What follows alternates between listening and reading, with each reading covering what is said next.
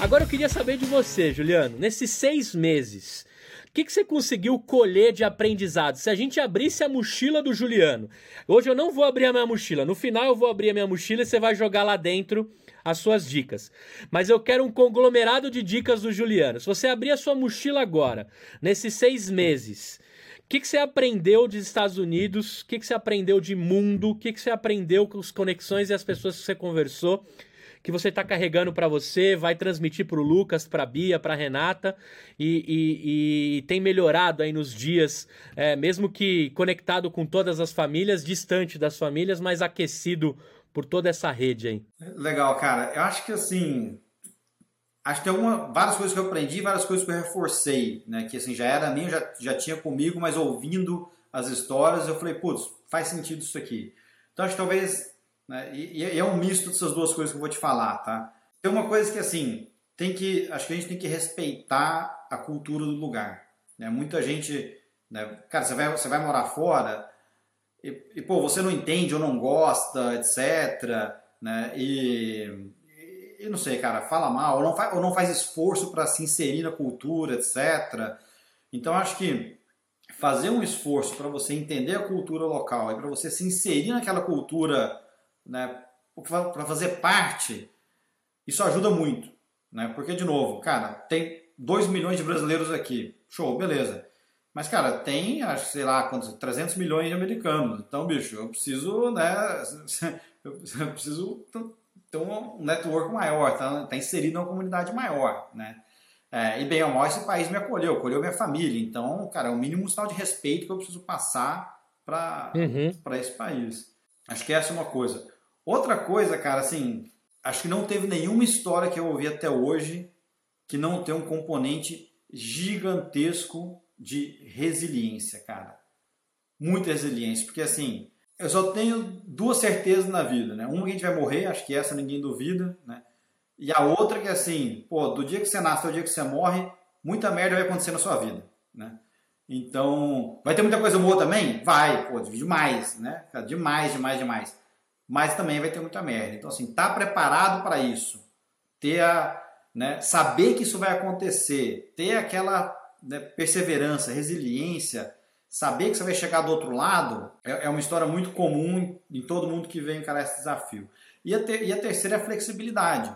Né? Então, esse, cara, essa, esse mindset de pô, poder, né? Agora todo mundo fala pivotar, né? Ah, poder pivotar, mudar tal. Mas, cara, é isso, entendeu? É assim, ah, eu vim para cá por uma empresa, chega um momento que queria para outra empresa. Tem gente que vem para cá, pô, para empreender um negócio, quebrou e empreendeu em outro, né?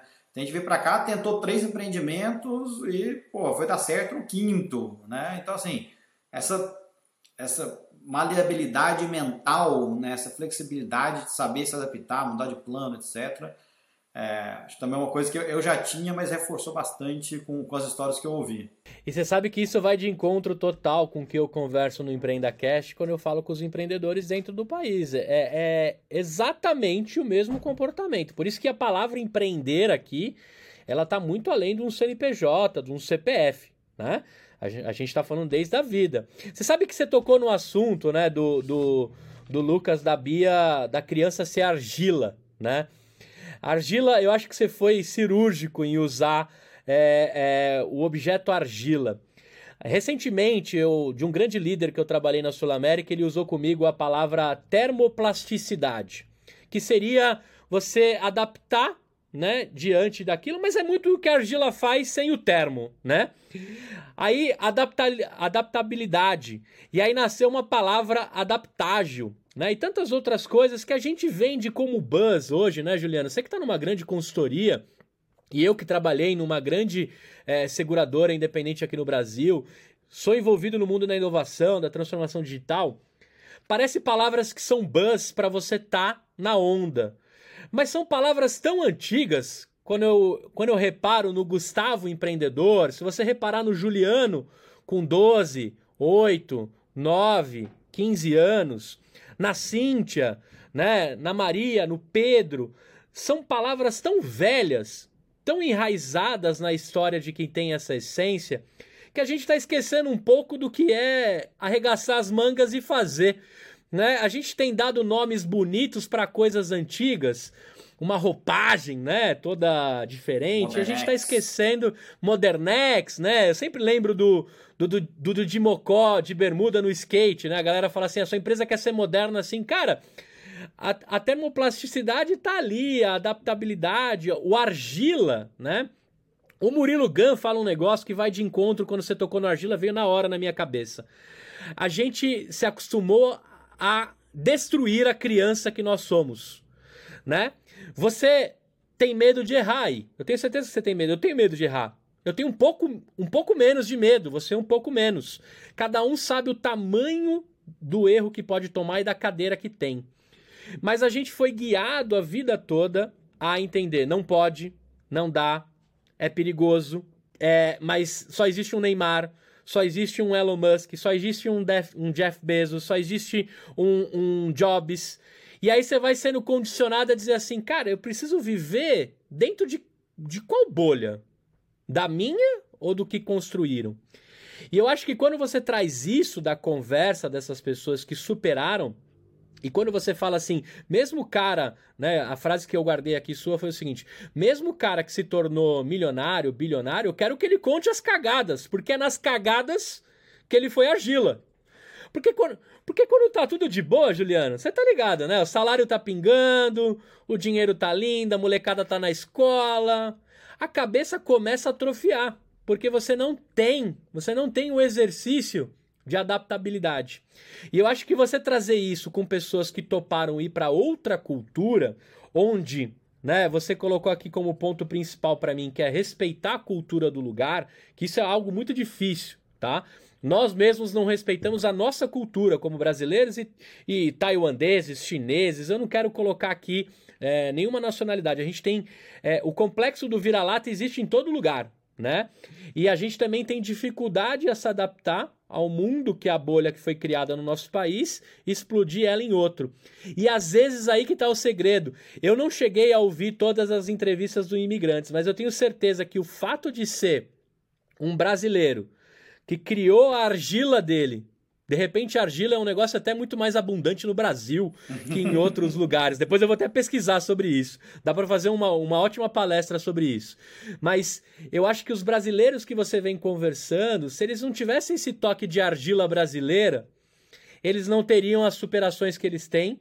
E talvez as coisas mais óbvias no Brasil são as não óbvias nos Estados Unidos né? Porque quando eu, quando eu vou nesse país, apesar de ser mega capitalista, mega oportunidade, megas outdoors, né? Sale, sale, sale, sale o tempo todo. Então, Ju, eu dei toda essa volta para te dizer o seguinte, né? Do, do lance da argila, da, da adaptação que o fato de você colocar isso em várias conversas, o cara que parar para ouvir o imigrantes, né? E aqui eu tô dando, eu tô dando um depoimento, não é para convencer os meus sonhadores a todos irem ouvir você. Eu quero, eu quero deixar bem claro para as pessoas do que, que a gente está falando. A gente está falando que no EmpreendaCast você tem uma reunião de tropeços, de dificuldades de pessoas que tentaram empreender nesse país que a gente está, e alguns eu consegui fazer de outros países, mas uma reunião de Brasil, de, de Estado, de dificuldades, de impostos, das mesmas reclamações, mas das mesmas é, termosplasticidades para se adaptar ao mundo brasileiro. Quando a gente fala de imigrantes, eu queria te convidar a conhecer um mindset de pessoas que, muito além de empreender do business, tiveram que resolver as suas documentações pessoais, as suas documentações familiares, né? as suas decisões é, dentro de um conjunto, às vezes até solitárias, que você deve ter entrevistado pessoas que chegaram sozinhas e depois casaram e etc. Então, eu acho que se a gente reunir um pouquinho do MBA que está gravado no Empreenda Cash com o MBA que você está gravando no Imigrantes, o cara, a mina que tiver condições de parar para prestar atenção e tirar o melhor de cada, disso, de cada um, colocar na mochila, é muito melhor que pagar muito curso de faculdade. Não é porque eu sou host do Empreenda Cash e nem porque eu conheço o Juliano. O que eu quero deixar para vocês aqui é a realidade nua e crua de como é tentar fazer algo do verbo empreender no geral, não é o verbo empreender de business, é o verbo empreender. Eu nem sei como tá no dicionário Aurélio o, o, a palavra empreender, depois eu vou olhar com mais carinho.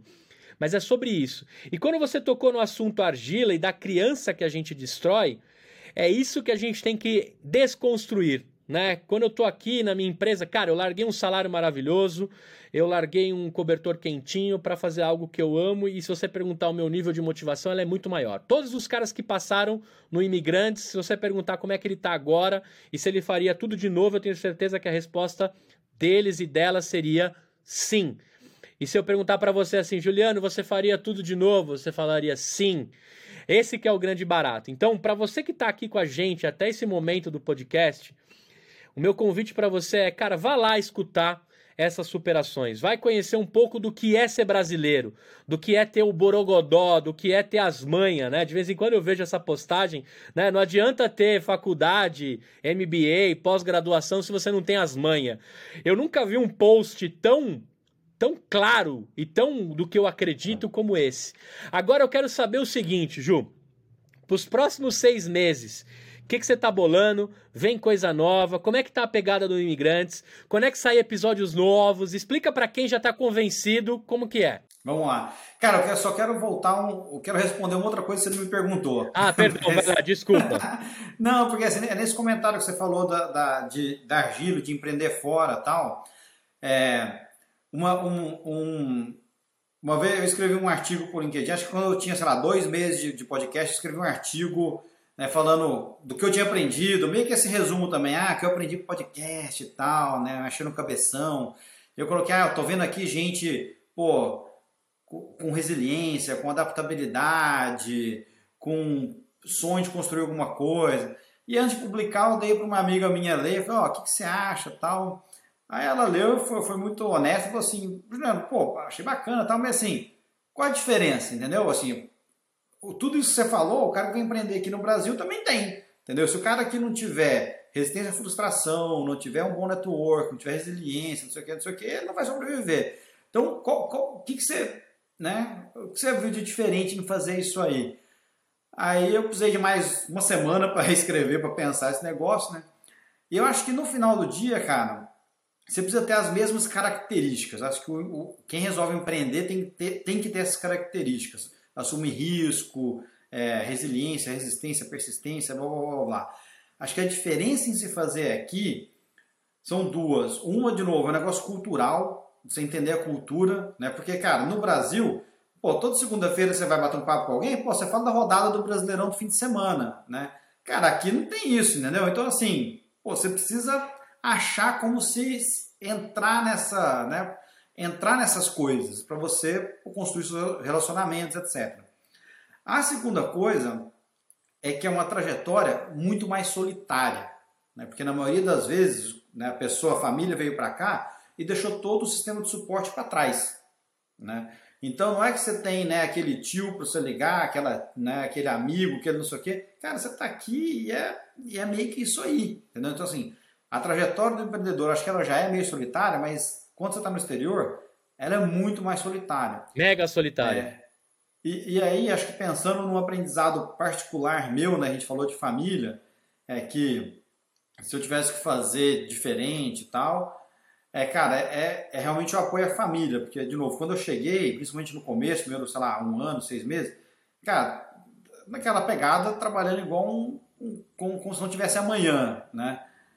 É, e aí minha vida estava ok. Acordava 5 da manhã para o trabalho, chegava em casa de vez em quando, uma, duas da manhã, etc. Né? Mas minha esposa não, entendeu? Ela estava sozinha. Ela deixou a vida dela lá, ela deixou o trabalho dela, as amigas dela, a rotina dela, etc. Então acho que assim, para quem está vindo agora, ou para quem já está aqui e não parou para pensar nisso, né? olha para o lado né? e tem um pouco dessa atenção para quem está junto com você, né? para sua esposa, para seus filhos, né? ou para o seu marido, etc. Porque, de novo, né? É, você precisa fazer que eles estejam bem, porque eles vão ser o teu suporte quando é, em todos os momentos.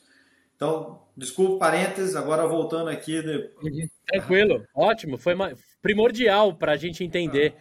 que é mais embaixo. Voltando de planos, né, cara? Acho que assim, eu falei com você quando a gente começou e estou reassumindo meu compromisso aqui. Eu, eu assumi o compromisso de fazer migrantes por um ano. Né? É, então estamos na metade, então para mim é uma, é uma marca, né? um, é um milestone.